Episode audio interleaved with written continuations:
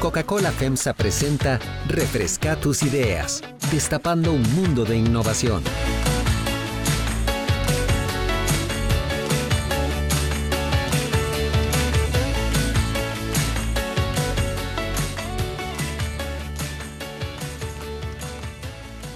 Saludos queridos oyentes y usuarios de Delfino CR, bienvenidos a un nuevo episodio de Refresca tus ideas, un podcast cargado de información bonita y positiva con el que destapamos un mundo de buena información para, junto a nuestra sección del Super Reporte, empezar la semana bien bonito y con buena energía. Mi nombre, como ustedes ya saben, es Andrea Mora y en el episodio de hoy hablaremos de los 19 años de labor que este 2022 cumple Coca-Cola FEMSA en Costa Rica en el episodio de hoy abordaremos los proyectos que la empresa ha implementado en el país en sus casi dos décadas de presencia para entender un poquito mejor el impacto de su trabajo. Por ello, y les damos la bienvenida desde ya, es que en este programa nos acompañan Carlos Alfredo González, director de operaciones de Coca-Cola FEMSA en Nicaragua, Costa Rica y Panamá, y Maricela Álvarez, gerente de asuntos corporativos de Coca-Cola FEMSA. Muchísimas gracias por acompañarnos y bienvenidos al programa. Muchísimas gracias, Andrea. Encantado de estar acá con ustedes el día de hoy. Gracias, Andrea, nuevamente. Encantada de saludarte y pues bueno, este, listos para, para seguir dando esa información positiva también en este podcast. No, muchísimas gracias de verdad. Y bueno, primero que nada, pues feliz cumpleaños, ¿verdad? Feliz aniversario. Y, muchísimas gracias por pues, el espacio que tenemos hoy para conversar un poquito sobre eso. Para empezar, pues, cuéntenos cuáles fueron los motivos por los que la empresa decidió instalarse en Costa Rica y qué es lo que los ha impulsado a expandirse en el país, pues, estas casi dos décadas de trabajo. Bueno, este, mira, eh, déjame arrancar por, por quizá contarles al auditorio quién es Coca-Cola FEMSA. Este, nosotros eh, a, nivel, a nivel continental operamos en, en 10 países de Latinoamérica y somos el embateador más grande del mundo de Coca-Cola por volumen de ventas. Eh, y bueno, eh, algo que siempre está en nuestra, en nuestra visión es generar valor económico, social y ambiental de manera sostenible. Eh, y a tu pregunta, creo que eh, algo que, nos, identifica mucho con Costa Rica es que es un país con un gran potencial económico. Creo que eh, la estabilidad de este país es algo que fue un elemento y un ingrediente bien importante. en 2003 nosotros iniciamos operaciones en, este país. Eh, y bueno, en, para nosotros cumplir 19 años eh, es un hito eh, bien importante. ¿no? Hoy nosotros contamos con dos plantas de producción en Costa Rica, una en Coronado y otra en Calle Blancos, donde producimos todo lo que se consume localmente y, ¿por qué no?, también exportamos a la región. Asimismo, también tenemos una planta de reciclaje eh, en Naranjo de Alajuela, donde recopilamos una buena parte del, del PET que, que, se coloca en el, en el país y también contamos con 10 centros de distribución para atender cada una de las siete provincias del país, Andrea. Carlos, y además yo me sumo a tus palabras porque no es menor la verdad el trabajo que ha realizado FEMSA durante todos estos años. Yo, yo casi pesco ese, esa, esa entrada de FEMSA, yo entré en el 2005, así que conozco buena parte de esa historia y sí les puedo decir que, que bueno, FEMSA en esa oportunidad permanente, ¿verdad? De, de, buscar cómo seguir creciendo, vio en Costa Rica una oportunidad y es que quien no quiere hacer negocios en Costa Rica. Realmente eh, hemos visto cómo, cómo el país ha venido creciendo, las oportunidades locales han venido creciendo, la estabilidad que comenta Carlos también es súper importante y especialmente este, em, una empresa como FEMSA que se ha dedicado a expandir sus negocios en diferentes partes en América Latina, siempre ha apostado también este, en el potencial, el talento de los costarricenses para seguir sumando a, a esa estrategia, a esta generación de valor económico, social y ambiental a la que le ha apostado FEMSA desde hace tantísimos años. Obviamente, en casi dos décadas de, presencia en el país, pues se ha generado ya un nombre de marca, se ha generado una trayectoria. Me llamaba mucho la atención que mientras preparaba esta entrevista leí que mm, la empresa destaca mucho la relación con los clientes costarricenses y el mercado en general del país, ¿verdad? Eh, una relación que se ha, pues, como, como mencionaba, gestado a lo largo de casi ya 20 años, 19 años. ¿Cómo es esa relación y qué eh, ¿Cuál es el papel de los consumidores en la ruta de la empresa? Sí, mira, Andrea, este, para empezar tendría que, decirte que el consumidor y el cliente están en el centro de todo lo que hacemos. Para nosotros ese es el punto de partida. ¿Y, y por qué es trascendente eh, eh, partir la, la, ruta desde ahí? Porque al final de cuentas es nuestro, es nuestro deber poder centrarnos alrededor de entender muy bien sus, sus necesidades y cuáles son esos puntos de dolor que nuestros clientes este, tienen y nosotros podemos llegar a, aliviar, ¿no? Em, algo que nos distingue a nosotros como compañía eh, y, es un, yo creo que es un elemento que nos diferencia del resto, eh, es esa relación especial. ¿Y por qué? Porque el, valor que, que significa tener una relación que sea sostenible en el tiempo es algo que valoramos muchísimo. Eh, nosotros llegamos a todos los rincones de este país eh, y la capacidad de, de, haber logrado esto y seguir impulsando esa huella geográfica es porque hemos adaptado la forma en cómo, cómo, cómo distribuimos, cómo operamos en, en, en las, en, el país, eh, atendiendo pues evidentemente las exigencias eh, que, que existe ¿no? en cada una de esos, eh, esas partes. Em, y el consumidor, déjeme hablarte también un poquito de él. El, consumidor es el que eh, nos traza la ruta de la innovación. ¿no? Em, al final de cuentas, nosotros queremos ser parte de la vida cotidiana ¿no? De, nuestros consumidores y para ello entender cuáles son las ocasiones de consumo, eh, es lo que nos hace eh, formar parte de esa, de, ese, de esa cadencia de una manera diferente y de una manera única, ¿no? Si es en el desayuno, si es en la comida, si es un, momento de refrescancia donde la pausa es lo que está buscando, esa pausa para refrescar. Eh, y, y, esto por mencionarte algunas de esas ocasiones de consumo, pero en fin, al final de cuentas, eh, lo que estamos tratando de traducir es cómo nosotros nos adaptamos a esos estilos de vida eh, y nosotros respondemos a esas necesidades de la mejor forma. Eh, porque, insisto, como te lo decía, es nuestra razón de ser.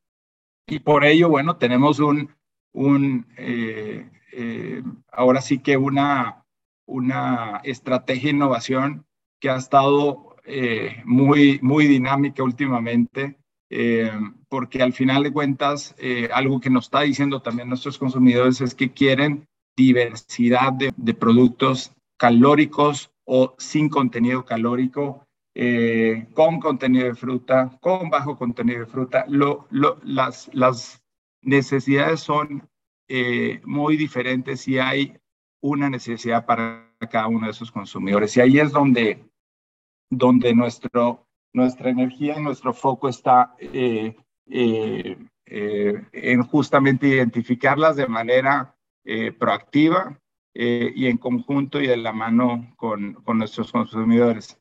No sé, Mari, si, si algo, algo que quieras agregar en ese sentido. No, quiero preguntar algo, porque en esto también, bueno, obviamente no es el mismo tipo de consumidor el de ahora que lo que era en el 2003, ¿verdad? O sea, el, el, mercado ha cambiado mucho. Uno mismo como consumidor ha cambiado increíble. Con, como van los tiempos en este momento, el, el consumidor cambia sus necesidades en dos segundos. También me imagino que todo este proceso que Carlos nos mencionaba tiene que ver con mucha escucha este, a, esa, a esa ciudadanía que es pues, la, a la que responde la empresa. Justo, justo eso iba, Andrea, y, y qué bueno que tocas el punto porque este, bueno, Carlos, que es el experto en el tema y ha estado ya en dos, en dos periodos acá en Costa Rica, conoce bien y ha escuchado de primera mano, este, sale mucho a mercado también a, a, escuchar a, a, nuestros clientes, a nuestros consumidores y ver esas necesidades, palparlas en la calle. Pero, pero también, Andrea, este, no puedo dejar de lado recordar justo que, que uno de los, de los retos que trajo Costa Rica, yo diría Costa Rica particularmente, porque antes se distribuía únicamente bebidas carbonatadas, en 2007 cuando quiero que me ofrezcan bebidas no carbonatadas. Y, bueno, y en esa escucha justamente fue cuando la empresa decidió adquirir eh, CLB, que es la antigua High C, que la gente conoce en Coronado. Y bueno, con eso un montón de retos. Y, Carlos podrá contarlo mejor, pero realmente es, es algo que distingue dentro de todos los países Em, en los que opera FEMSA, ¿verdad? Esa, esa inquietud del, consumidor por los no carbonatados y de ahí muchas más historias, ¿verdad? Pasar de los camiones eh, tradicionales a ahora llegar a, que solo atendían a clientes, ahora llegar a empezar a atender a consumidores este, directamente al hogar y bueno, esa transformación liderada por Carlos. No sé si quieres contarnos, Carlos, también un poquito sobre esa parte. Este, no, gracias, Mari. Creo que eh, esto que comentas es, es importante por varios aspectos. Eh, eh, al hablar de crecimiento sostenible, habla de poder eh, entender cómo van evolucionando las necesidades, ¿no? Este, y, y, creo que en el ADN de nuestra compañía hay algo que ese foco en el consumidor y cliente es lo que marca ese ritmo, ¿no? O sea, nosotros no podemos eh, hacer oídos sordos a, em, a, esta evolución de las, de las, de las necesidades. Y, y, lo que comentas en torno a la, a la necesidad de ese portafolio de no carbonatados es un, es un caso muy particular de Costa Rica, ¿no? Em, em, y eso no significa que gaseosas deje de ser importante, al contrario, hay consumidores que siguen queriendo su, su Coca-Cola que, nos están eh, demandando innovación en Fanta, nos están demandando innovación también en, en, en, contenidos no calóricos, en sabores, eh, y lo estamos escuchando, pero al mismo tiempo, ahora sí que vamos manejando eh, a dos manos esa, esa diversidad de gustos y necesidades, ¿no? Este, y por eso yo creo que Costa Rica eh, deberá de ser el, país con uno de los portafolios más completos eh, a nivel de Coca-Cola FEMSA, justamente por esa, esa autenticidad y, por así decirlo, uniqueness del consumidor tico, eh, y es lo que, que, nos mantiene ahora sí que em, en, la, en la punta de la silla, anticipándonos a esa evolución, ¿no? Y, y eso es lo que es lo que, lo que al final de cuentas hace sostenible eh, el crecimiento de nuestro negocio. Claro, y un negocio que crece eh, en varias comunidades del país, porque justo también una de las cosas que leía mientras preparaba la entrevista es cómo Coca-Cola FEMSA se considera un vecino más. ¿Verdad?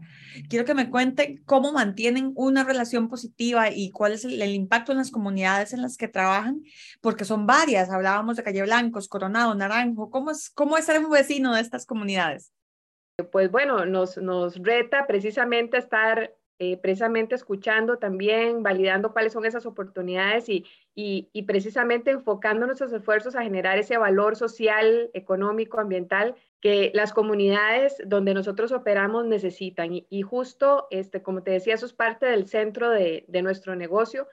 Eh, para nosotros la sostenibilidad está en el centro de nuestro negocio y en función de eso es que diseñamos nuestra, nuestra estrategia.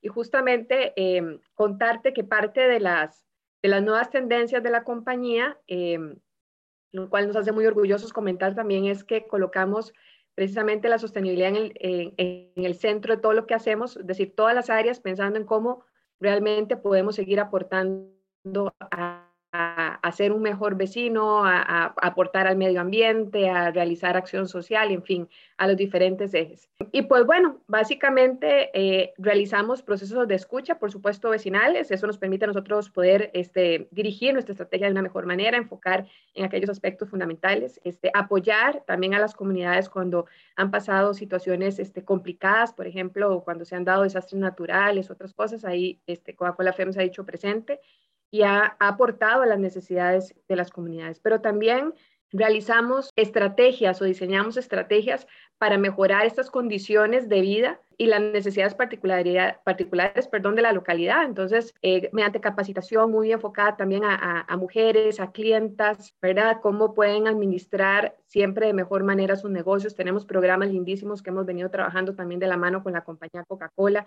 y que permiten que esos negocios prosperen, ¿verdad? No solo desde la óptica comercial, sino también en esas habilidades blandas, en, esas, en, ese empoderamiento que, que, los clientes y las clientas necesitan, pues ahí FEMS ha estado presente eh, precisamente a través de un trabajo diario. Entonces sí, sí que son muchas las acciones y aquí nos podría dar para tener unos dos, tres podcasts más este, en función de este tema, Andrea. Tú me dirás. No, total, porque es, es un tema súper amplio y de hecho quería también hacerle la consulta sobre uno específico que sucedió hace poco en uno de los momentos más duros de la historia nacional reciente, que obviamente fue la pandemia. En la pandemia, Coca-Cola FEMSA tuvo, eh, fue una parte muy activa de procesos de ayuda y atención a las comunidades. Cuéntenme un poquito cómo, cómo, cómo impactaron en este momento tan complicado. Pues wow, la, la, pandemia, Andrea, sin duda fue, este, yo creo que fue un reto para todos, para todas las empresas, para nosotros no fue la excepción. Realmente, pues eh, yo creo que de las primeras acciones, Carlos, no sé si también este, recordarás que lo, primero fue sentarnos y decir, bueno, este, ante este panorama, ¿qué vamos a hacer? ¿Verdad? O sea, ¿qué acciones podemos nosotros aportar? Y, y, y, de lo primero, de la primera línea que nos tiró Carlos, este, fue, bueno, resguardemos el trabajo de todos los colaboradores porque para nosotros este, realmente eh, nuestros colaboradores son, son lo primero y ver cómo, cómo asegurábamos, ¿verdad? No solo los trabajos, sino también este, que sus familias estuvieran bien. Entonces, yo creo que eso de lo, de lo primero que podría contarte eh, y, y, lo otro fue también cómo aprovechamos nuestra cadena para difundir esos mensajes, ¿verdad? Siempre de la mano con las autoridades y viendo a ver cómo podíamos apoyar de la mejor manera. Ahí este, utilizamos nuestros camiones eh, con con unas lonas eh, atrás, recuerdo, para, para, poder replicar, ya que íbamos a todos los rincones del país, ¿verdad? Esos mensajes de lavado de manos, de prevención, de distanciamiento, bueno, la línea que nos, que nos daban las autoridades, cómo podíamos eh, eh, replicarla de la mejor manera, y eso fue uno de los mecanismos que utilizamos. Pero Carlos, si gustas, vos que, que, también estuviste por ahí, amplíame un poco fue, fue un impacto, este, obviamente no a nivel de, de, una compañía en particular, sino a nivel de sociedad. Y, y, lo que siempre tuvimos claro es que como sociedad teníamos que salir adelante. Y el rol que nosotros como, como, organización jugábamos este, eh, en la suma colectiva de los esfuerzos era lo que al final de cuentas nos iba a sacar adelante, ¿no? Entonces, creo que en ese sentido, eh, algo que fue eh, muy, muy trascendente, pues, número uno era asegurar la continuidad de las fuentes de empleo, ¿no? Porque eh, si eso, eso era lo que nos iba a, al final de cuentas, el bienestar social este, está precedido también porque haya bienestar económico de, la, de, la, de, la, sociedad, ¿no? Había, ah, sabemos de casos muy desafortunados de, industrias como un todo que sufrieron de, manera importante. Entonces, eh, eh, con el rol que desempeñamos nosotros en la hidratación de, todos los consumidores, pues evidentemente eh, nos, tocaba, nos tocaba sumar junto con otros de nuestros, de los mismos jugadores de la industria y hacer un frente común, ¿no? Entonces, eso fue lo, los, los primeros pasos y luego lo siguiente fue rápidamente adecuar nuestros procesos para la nueva realidad y eso implicó formas de atender diferente a nuestros negocios eh, y a los clientes que, que atendíamos y también eh, lanzar nuevos canales, como es el caso de, de, Canal Hogar. Hoy tenemos, gracias a ese, a ese shock que, que vivimos, un nuevo canal que no hubiera sido posible o no había sido viable antes en, en Costa Rica, eh, del cual hemos aprendido montones. Eh, es un canal que sigue vigente, el canal Hogar, la Ruta Hogar, que también me da muchísimo gusto este, que, la, que las rutas que operan, eh, también hay, hay operadoras mujeres ¿no? en, en, en, las, en las rutas Hogar, lo cual este, también consistentemente seguir buscando trabajar en diversidad e inclusión y por qué no en, en estas nuevas avenidas de crecimiento hacerlo de, de la misma forma y con, con, con mucho mayor este, ímpetu, ¿no? Entonces, eh, esos son dos de los grandes mensajes que, que yo quisiera dejar aquí al, al, auditorio, pero lo más trascendente es que eh, ahí no acabó, ¿no? Y como siempre hablamos, ¿no? La pandemia, si algo que, que nos dejó es esa, esa curiosidad constante de que eh, no tenemos absolutamente nada garantizado, ¿no? O sea, lo que nos, nos, nos evidenció es, oye, una, una, una fuerza externa quizá a nosotros, pero eh, con un ánimo de, de, construir sobre, sobre ese constante mentalidad de, de crecimiento y, readaptación para hacer nuevamente nuestro negocio sostenible en el tiempo, ¿no? Eh, pero sí, todo toda una historia eh, y muchas historias que contar alrededor de, de esas experiencias que, que, hoy hablamos con muchísimo, este, pareciera que fue hace, hace tiempo, ¿no? Pero venimos, venimos este, apenas hace, hace meses atrás, ¿no? No, total, o sea, yo creo que apenas nos estamos medio reacostumbrando a vivir sin mascarilla, que eso se siente como, como que fue así ayer. ¿Verdad? Sí, Total, pero lo cierto es que también el, el trabajo de Coca-Cola FEMSA en el país no ha sido de ayer, ese sí, no. La empresa, por supuesto, ha tenido un impacto y ha desarrollado proyectos en alas medioambientales sumamente este, importantes. La semana en el podcast anterior, en el episodio anterior, hablábamos, por ejemplo, de Aguatica, pero también podemos hablar eh, que quisiera que me emplearan el de los del proyecto de los envases con eh, elaborados con resina reciclada, eh, proyectos de bandera azul ecológica también, este son proyectos bastante, bastante importantes.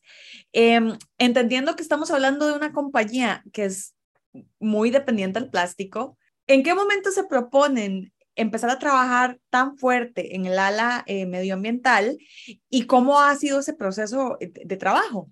Sí, mira, este, quizá déjame, déjame enmarcar un poco la respuesta en, en ese sentido. Siempre eh, la sostenibilidad siempre ha sido parte de la, de la misión de, de, de nuestra compañía, tanto FEMSA como Coca-Cola FEMSA. Y en ese sentido, hay, hay varios vectores, ¿no? Donde hemos venido trabajando. En primer lugar, es, como bien comentas, nosotros somos una compañía que usamos el plástico para envasar nuestros productos. Entonces, tenemos que tener dos tareas muy sencillas. Número uno, oye, ¿cómo podemos usar menos plástico? En primer lugar. En segundo lugar, ¿cómo podemos utilizar el plástico de una manera diferente que nos permita reutilizar las botellas en envases retornables? Y número tres, ¿cómo aseguramos cerrar el, ciclo de la economía circular? ¿no? Esos digamos que son los tres grandes vectores. Entonces, déjame, déjame, voy uno por uno. En primer lugar, el usar menos plástico, algo que, que nosotros constantemente, junto con las áreas de ingeniería y en conjunto con la compañía Coca-Cola, estamos constantemente viendo cómo podemos hacer más eficiente mediante la ingeniería propiamente del envase, de usar menos eh, menos gramaje o menos resina para inyectar una misma botella de plástico. Este, eso requiere, obviamente, los trabajos alrededor de los, de los tipos de molde que se hacen y asegurar que la, la, la integridad del, del, producto se mantenga. Eh, recordemos que el 100% de hoy del plástico que usamos, de todo el producto, es 100% reciclable pero es cómo podemos seguir usando menos plástico. Entonces, de esa forma, una es la ingeniería del envase, otra es eh, cómo podemos eh, cambiar, por ejemplo, la tapa. Entonces, desde hace un par de años, poquito más de dos años, eh, metimos algo que se llama la tapa corta, que es una, una tapa que el perfil se, se reduce y por consiguiente la necesidad de plástico es menor. Eso del lado de, de, de usar menos plástico. Número dos, oye, los envases retornables. Para nosotros, esa es una de las iniciativas más trascendentales por dos razones. Una, por la capacidad de eh, reutilizar una botella hasta más de 25 veces, va y regresa del mercado. Y dos, porque nos permite ofrecer un precio asequible a nuestros consumidores. Entonces, es un, como dijéramos, es un ganar-ganar. Ayudamos y contribuimos con el medio ambiente, y, este, y le ofrecemos soluciones que son asequibles. El empaque retornable fue un empaque que nos ayudó muchísimo a satisfacer, justo ahora que comentamos de la pandemia, esas necesidades de consumo de hogar, porque la gente claramente hizo vida eh, y hasta la fecha sigue haciendo más vida eh, ahora en la, en la oficina, en la comodidad de, de, su oficina remota. Pero bueno, son empaques que nos ayudaron eh, justamente a eso, a impulsar el uso de envases retornables, con lo cual nos ayuda a reducir el número de plástico que también utilizamos y lo mismo está pasando con el vidrio, ¿no?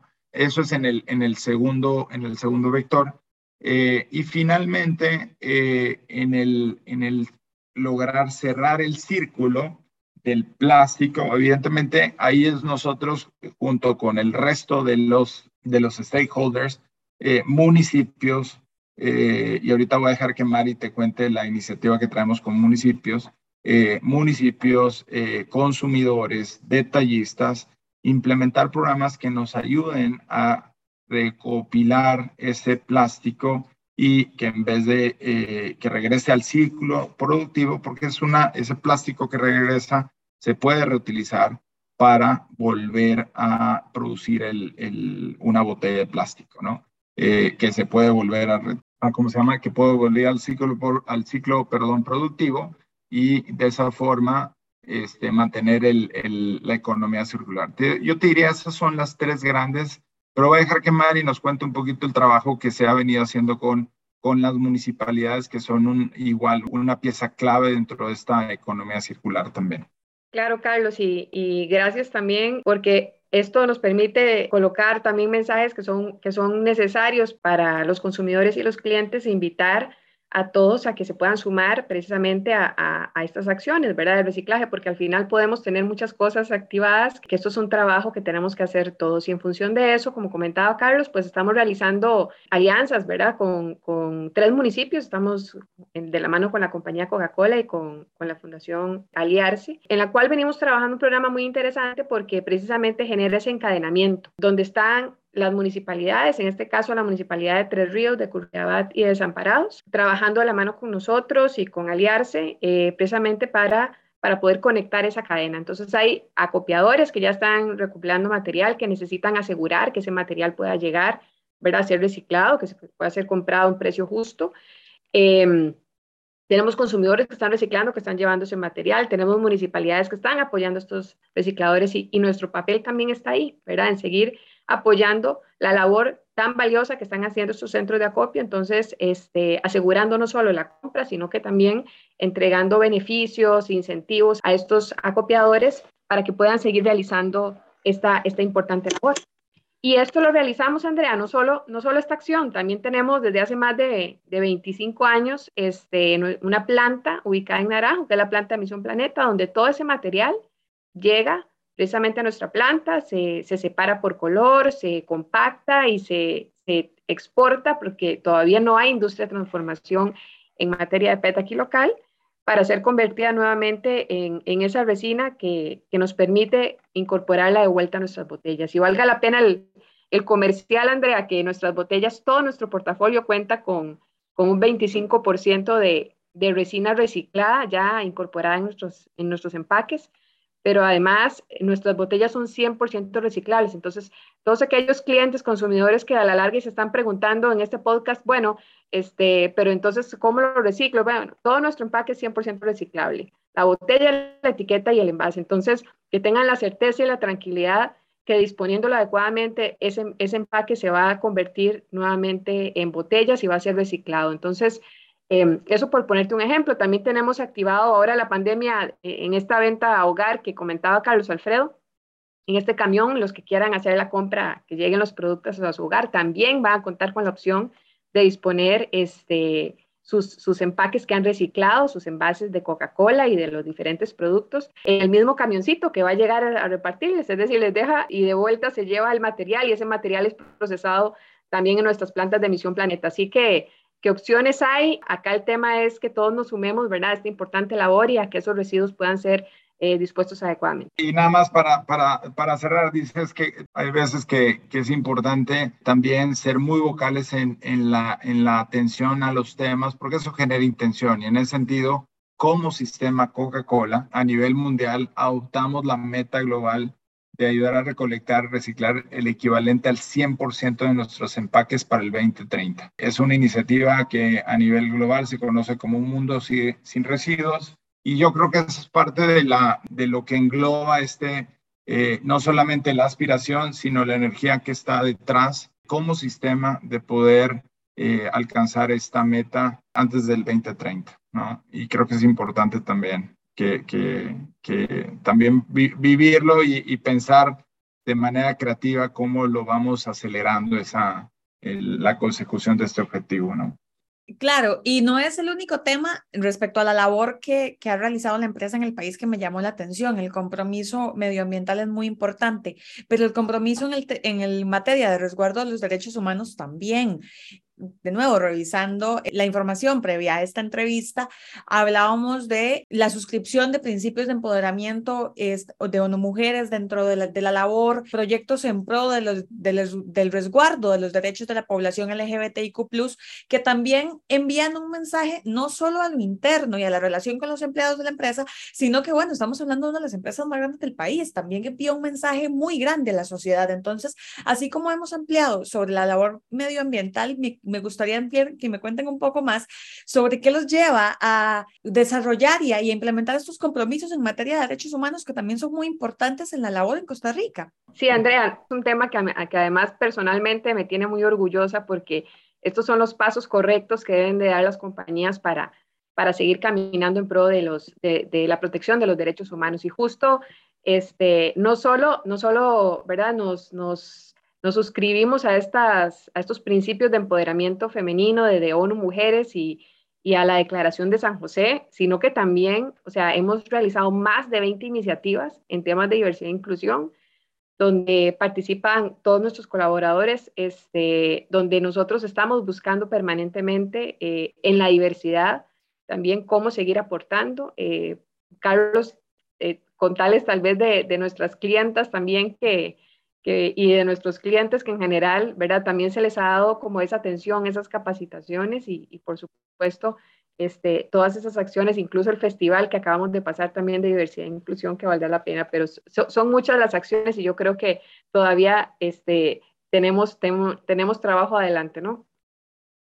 Sí, y mira, y todo, todo parte de un principio. Este, eh, nosotros, desde, desde lo interno, nosotros creemos que eh, la diversidad y asegurar una cultura de inclusión es una pieza fundamental para realmente construir y sacar lo mejor de, de, un entorno, ¿no? Entonces no podemos estar pensando solamente en, en, en, una, en una idea desde un, un solo ángulo, ¿no? Desde una, desde una eh, un grupo demográfico, tenemos que incorporar todos los puntos de vista. Yo creo que es la única forma de poder robustecer propuestas de valor que, que resonen realmente con nuestros consumidores y clientes, ¿no? Y la única forma de hacerlo, Andrea, es si tenemos primero en casa una, un entorno que sea diverso y que sea inclusivo y que permita asegurar esa diversidad de puntos de vista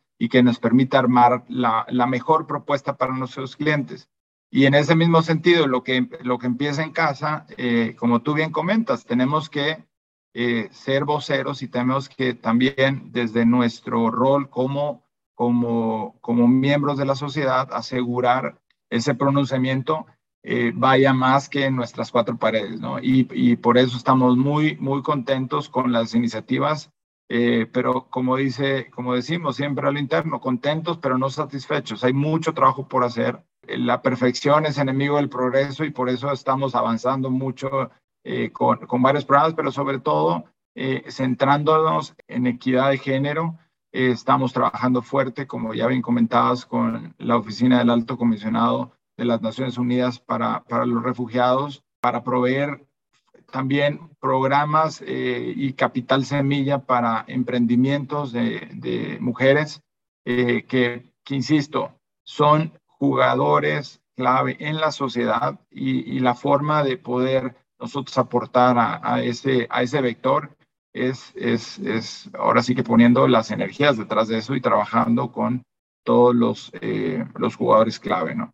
Y estamos muy contentos por, por eso, pero creemos que siempre hay mucho trabajo por hacer y vamos a seguir este, en ese sentido, profundizando, no, no, no haciendo más cosas, pero haciendo mucho más profundas las que, las que ya traemos. Y ese es el plan para que vamos a tener de continuidad para el siguiente año.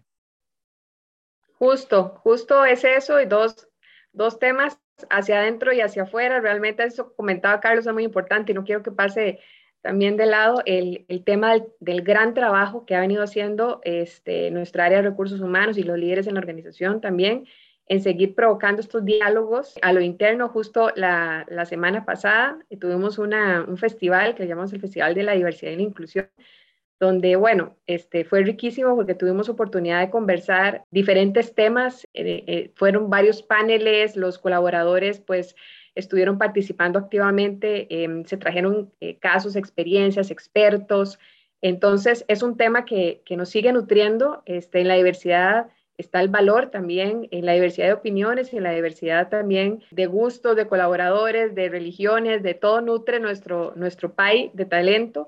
Y pues eh, en función de eso es muy importante seguir este, aportando a, los temas de inclusión específicamente y seguir también abriendo esos espacios de diálogo para, para seguirnos nutriendo como compañía.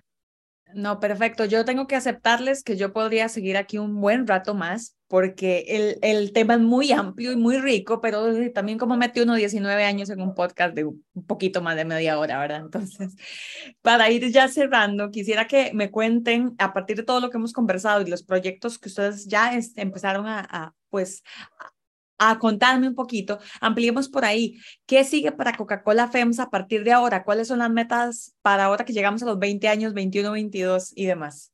Bueno, em, yo tendría primero que, que responderte de, la siguiente forma. Em, nuestro negocio core sigue siendo uno de los de los de nuestras principales razones de ser y en ese sentido eh, venimos con planes bien interesantes eh, en el siguiente año para, eh, y en los siguientes dos, tres años, para incrementar nuestras capacidades eh, de producción eh, locales que nos permita seguir acompañando el crecimiento que, el consumidor y el, el, consumidor costarricense nos está pidiendo. Y en ese sentido, bueno, tenemos, tenemos nuevas innovaciones y ampliaciones a los, a los portafolios de cero calorías, que ya, ya lo hablábamos hace hace, hace unos momentos, parte de, esas, de esos cambios en, en las eh, necesidades y, inquietudes de nuestros, de nuestros consumidores.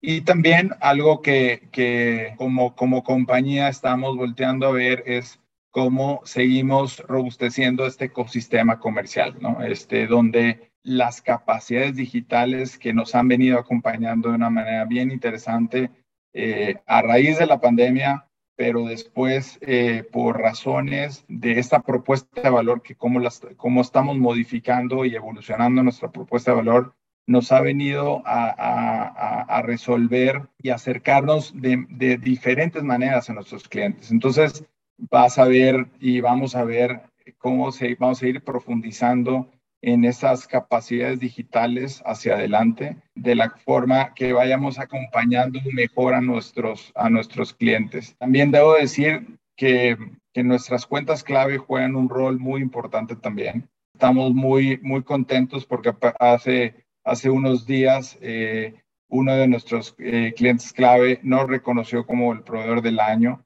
eh, para, para, por segundo año consecutivo, por cierto lo cual este, para nosotros es, es un poquito ese, ese testimonio de que eh, nuestros clientes están en el centro de todo lo que hacemos y, y vamos a seguir trabajando en eh, continuar co-creando con nuestros clientes esas soluciones que resuelvan las ocasiones de consumo y acerquen las ocasiones de consumo mejor, eh, de mejor forma.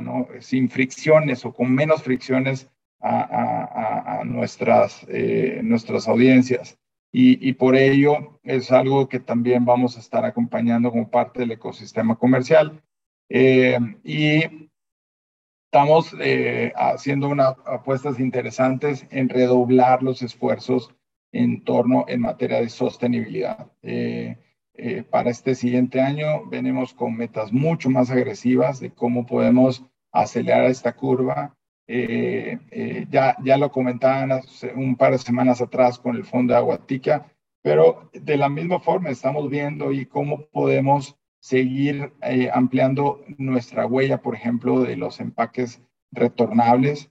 Eh, y es algo que espero en, en unas, unas semanas, eh, un par de meses adelante, les traigamos nuevas noticias al respecto. Entonces, significa, Andrea, insisto, alrededor de nuestras palancas estratégicas del ecosistema comercial digital, de la relación con nuestros clientes y consumidores, del portafolio, eh, de bebidas que mejor eh, satisfagan esas necesidades y esas ocasiones de consumo, el eje estrategia de sostenibilidad.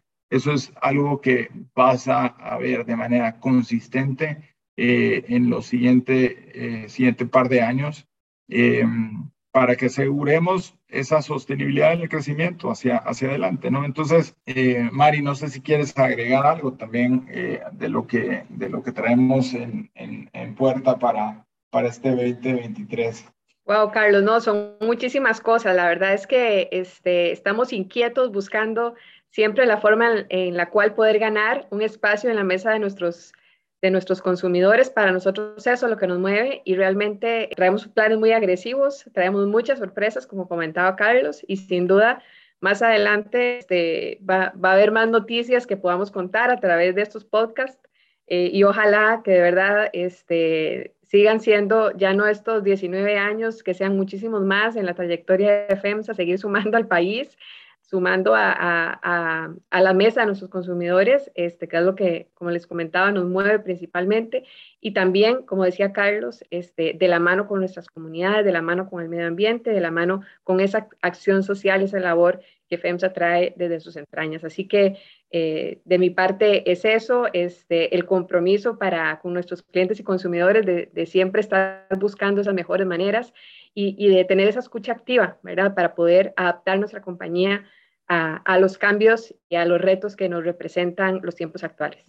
No, perfecto. Muchísimas gracias a ambos por de nuevo resumirnos 19 años de trabajo aquí en un podcast de unos cuantos minutos que espero que ustedes hayan disfrutado tanto como disfruté yo.